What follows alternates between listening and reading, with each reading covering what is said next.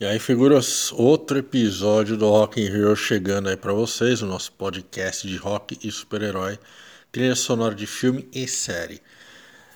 Na década de 70, 80, a Hanna-Barbera fez vários desenhos sobre bandas ou personagens que eram super-heróis e tinha uma banda, ou que era uma banda que virava super-herói.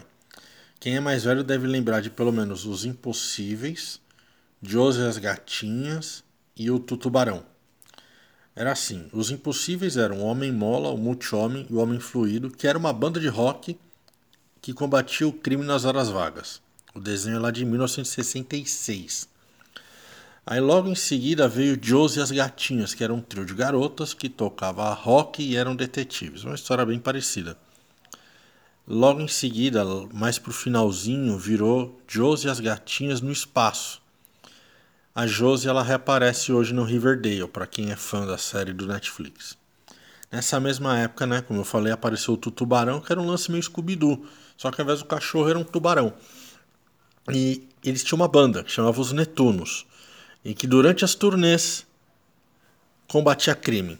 Foi um desenho curto, teve só 16 episódios, uma temporada, e para quem não sabe, ele foi inspirado no filme Tubarão do Spielberg.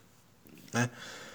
Quem entrou nessa onda de bandas de desenho animado, mais né, recentemente, entre aspas, foi o Damon Albarn, vocalista do Blur, e o desenhista da Tank Girl, que a gente já falou desse desenho aqui nos episódios anteriores, que em 98 criaram o Gorillaz, que é uma banda virtual, são quatro integrantes, desenho animado.